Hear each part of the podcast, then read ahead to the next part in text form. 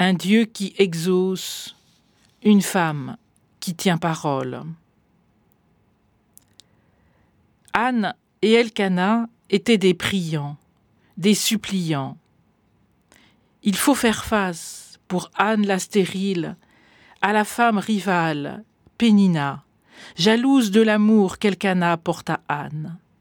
Alors elle prie, supplie, tant, au point que le prêtre Élie finit par être touché par sa tristesse autant que par sa foi, et implore son Dieu de l'exaucer. Alors Anne va enfanter un fils, Samuel.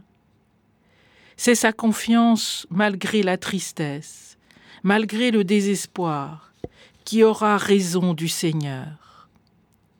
Oui, le Seigneur exauce, tel sera le nom de son enfant, Samuel. Dieu exauce.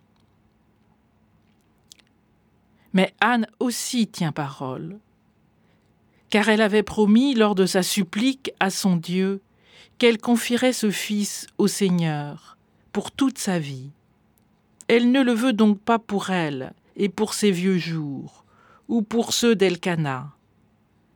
Non, elle le désire ardemment, comme le fruit de la grâce, la grâce de son amour avec Elkana, la grâce de sa foi en son Dieu de tendresse et de miséricorde. Pourtant, quand elle a fait cette promesse, rien ne l'assure du fruit de ses entrailles. Elle ne sait rien non plus de la douleur de ne pas garder son fils auprès d'elle. Elle ne sait pas, mais elle croit, de tout son cœur et de toute sa volonté. Elle croit que là est ce qui sera juste. Un fils alors pour toute sa vie, sans rien savoir de ce qu'il deviendra, mais sûr pourtant que là sera la meilleure part pour lui, le confier.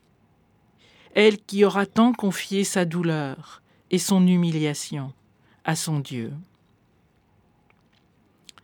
Anne la croyante, suppliante, debout, fidèle à sa parole. Anne, notre aînée dans la foi à tous.